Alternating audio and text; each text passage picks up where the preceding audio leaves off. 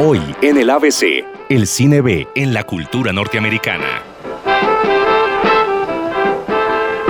Existe una marcada huella del cine clase B entre ciertos sectores de la audiencia en Estados Unidos.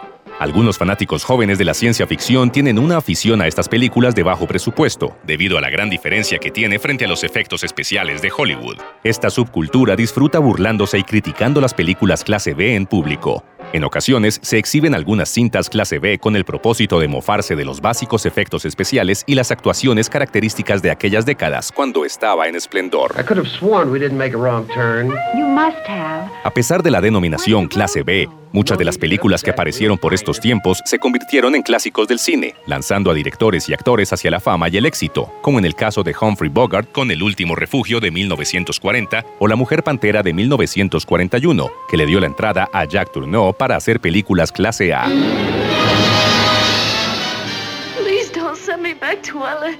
A finales de la década del 50 se dio origen a un subgénero del cine B, que fue el cine de clasificación Z. Este contaba con un presupuesto aún menor y unas técnicas menos cuidadas que el clase B.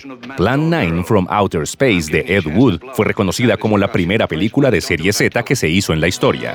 La película pretendía ser protagonizada por Bela Lugosi, pero después de su muerte fue reemplazado por el quiropráctico de la esposa de Wood, que apareció durante toda la película con un velo cubriéndole el rostro. A las naves espaciales se le veían los hilos que las sujetaban y la trama bien podría estar entre las peores que se han escrito en años.